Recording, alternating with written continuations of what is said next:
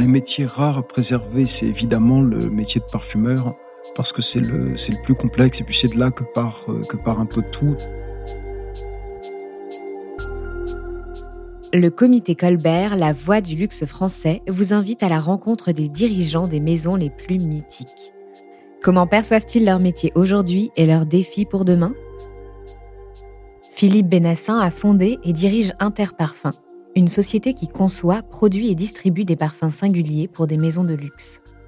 Pour lui, le luxe à la française se définit par un niveau de qualité exceptionnel allié à une exigence forte, afin de créer des produits intemporels.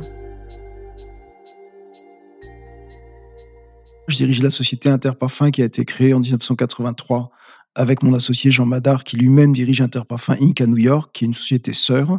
Et depuis 1983, euh, on fait de la parfumerie euh, au début avec des marques non connues, enfin des marques dégriffées si on peut dire, et à partir des années 90, des marques très connues. Donc on a un portefeuille de marques très large qui est aujourd'hui drivé par trois marques importantes qui sont Montblanc, Jimmy Choo et Coach, qui sont des marques au-delà de 100 millions d'euros, quelques marques pointues dans la, en joaillerie, Van Cleef, Arpels et Boucheron, et quelques autres marques de mode française, dont notamment Lanvin et Rechasse.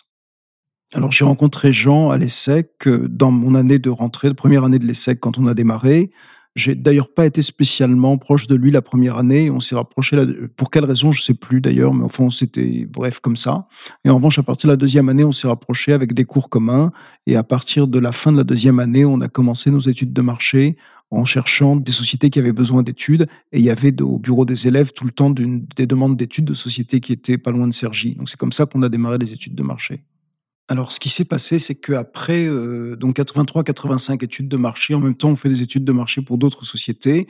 Moi, les études de marché à l'époque m'intéressaient relativement peu pour une, pour une euh, pas, pas l'étude en elle-même, mais il n'y avait pas de récurrence. Et je me disais, si on fait, si on va sur ce business d'études, on n'aura jamais de récurrence, alors que le business des parfums, si on commence à le développer, et on sentait qu'il y avait, qu'il y avait un marché relativement facile à cette époque-là. C'est pas du tout le cas aujourd'hui.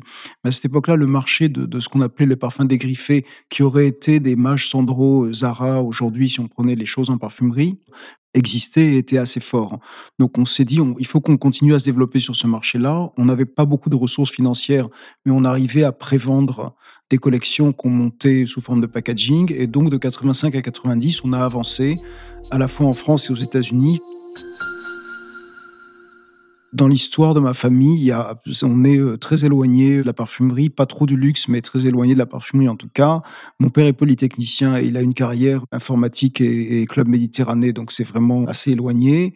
Alors j'ai un grand-père qui était assez luxe et assez artiste, euh, mais ça remonte à quelque temps et je l'ai assez peu connu finalement. Mais c'est vraiment le hasard. On est associé depuis très longtemps avec Jean pour une raison assez simple, c'est qu'en fait, à partir des années 85-86, euh, donc lui s'est installé à New York, a créé une société à New York. Moi, j'ai continué à Paris et, au fur et à mesure que les choses ont avancé, chacun a avancé ses gestions, son portefeuille de marque et a été le patron de la société qu'il gérait, tout en se parlant euh, parfois deux fois par jour, parfois pas pendant une semaine selon les sujets.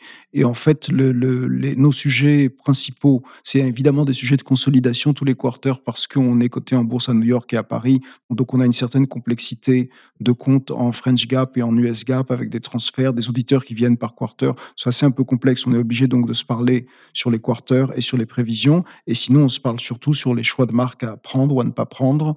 Mais après ça, une fois que le choix est fait, ils développent, ils développent leurs produits, je développe les miens et, on se, et, on, et je les découvre à la limite dans les magasins après. Donc, ce qui veut dire qu'il y a une liberté très complète de tout, euh, sur tous les sujets. Et c'est cette liberté qui fait que ça marche.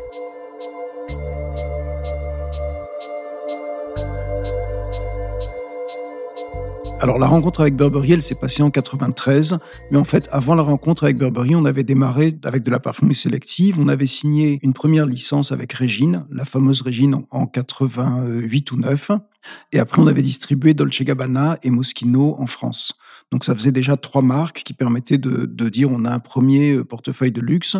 La rencontre avec Burberry, elle s'est passée en 93. Alors à l'époque, c'était Burberry's. D'ailleurs, il y avait encore le, le, S, le S apostrophe. Et en fait, il y avait eu deux échecs précédemment. Un d'Unilever qui avait eu la licence et un autre d'une euh, société qui s'appelait Brigades Brand qui avait aussi euh, déposé son bilan, mais pour d'autres raisons. Donc la marque était disponible avec un passé parfumerie pas glorieux Et à l'époque, je me souviens, on s'était dit, on me disait, c'est une marque de parapluie, ça devrait aller un peu nulle part.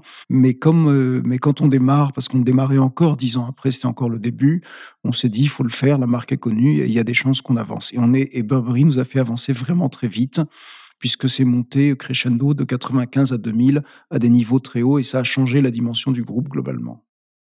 Alors en fait, les marques de haute joaillerie, on a démarré avec Van Cleef Arpels et ça devait être milieu des années 2000, 2006, 2007 par là.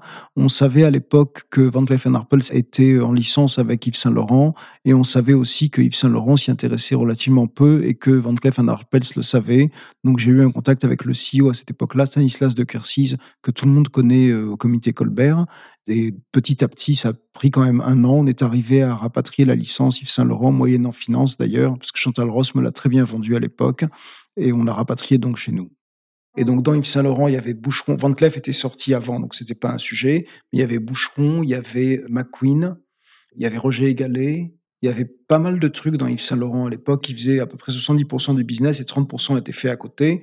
Et donc, quand L'Oréal a repris Boucheron, on s'était dit, on a parlé à Boucheron et on s'était, on savait que ça allait pas intéresser L'Oréal et ça allait pas intéresser Boucheron non plus de rester avec eux. Donc on a eu cette discussion euh, quand l'affaire euh, Saint-Laurent-L'Oréal s'est faite.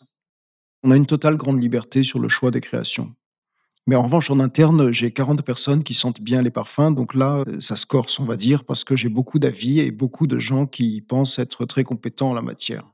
Puisque beaucoup de gens sont là depuis beaucoup d'années et donc ils ont senti aussi beaucoup de parfums. Ils sont sur les marchés, sur les différents marchés euh, avec lesquels on travaille, qui sont à peu près tous les marchés du monde. Donc il y a un vrai sujet olfactif en interne. La décision la plus importante, euh, de manière évidente, euh, c'est celle que j'ai prise en disant à Burberry qu'on ne voulait plus continuer. On était avec eux depuis 20 ans. En interne, les gens étaient plutôt pas favorables, mais eux avaient exercé une option d'achat, une option de rachat qu'ils avaient, donc, ils ont exercé en 2012. Angela Arendt elle-même a exercé l'option. Elle m'avait appelé pour me dire on va exercer notre option. On a pu décaler les options d'un an pour se donner le loisir de réfléchir parce qu'elle elle voulait exercer très rapidement, quelques semaines avant la tombée de l'option.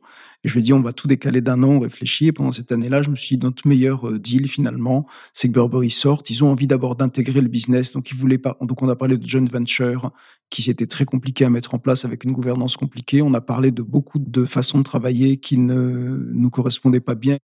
Alors la maison Rochas, c'est une autre histoire encore. En fait, quand PNJ voulait se séparer de son portefeuille de marque et qui est allé chez Coty après, Rochas, du fait que la mode leur appartenait, avait été traitée de manière différente et la proposition avait été que ça ne rejoigne pas Coty. C'est comme ça qu'on a eu l'opportunité et on s'est dit, comme de toute façon, sur la mode Rochas, 80% de l'activité, c'est la parfumerie, ça nous va très bien d'avoir la mode et la parfumerie et d'autant plus que la mode était en licence avec un licencié italien et qu'on a pu la gérer puisque c'est lui qui l'a géré en fait. Rocha, ça pas un truc, c'est une marque difficile. Je parle en mode parce qu'elle a été changée, elle a, eu de nombreux designers très différents.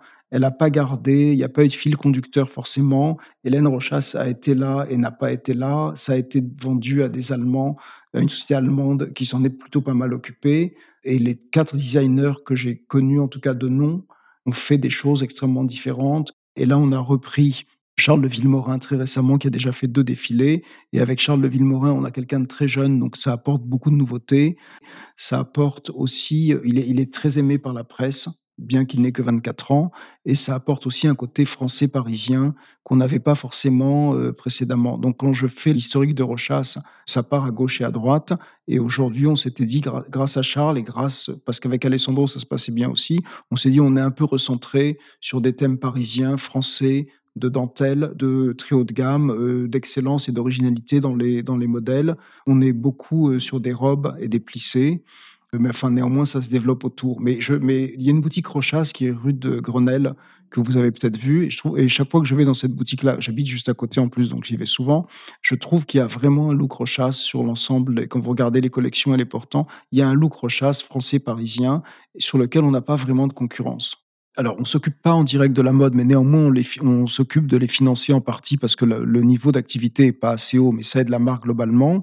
Et surtout, on a fait deux collections hommes quand on a repris Rochas, puisqu'il n'y avait que de la femme. Donc j'ai eu l'idée géniale de dire il faut qu'on s'y mette et qu'on fasse une collection homme euh, à côté. Et on a vu les dégâts, on a vu la complexité de ce métier-là qui est, qui est immense. Et je me disais vraiment, heureusement qu'on fait de la parfumerie, parce que si on faisait de la mode, on serait plus là euh, depuis fort longtemps. Donc vraiment, si j'ai un conseil qu'on m'avait donné, mais que mais je m'en suis aperçu directement, et ça nous a coûté relativement peu cher pour le comprendre, c'est vraiment ne jamais faire de mode.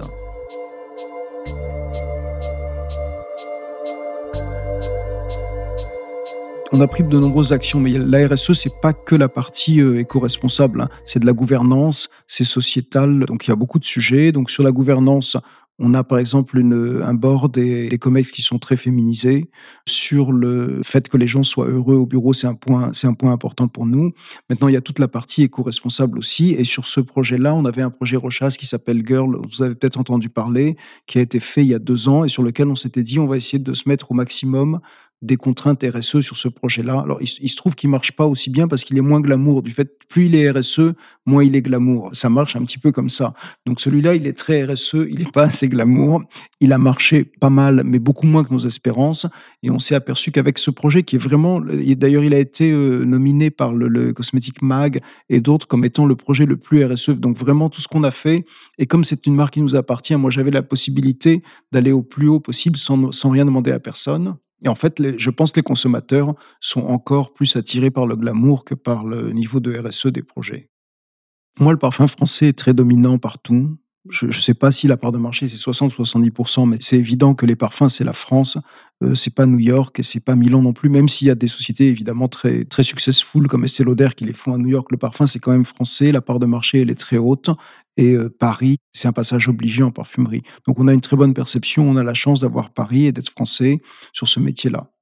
Et on a d'ailleurs ici l'ensemble de, des métiers les plus pointus, puisque même les étrangers euh, italiens, espagnols, américains font avec des fournisseurs très souvent français à, peut-être 80%, 70%.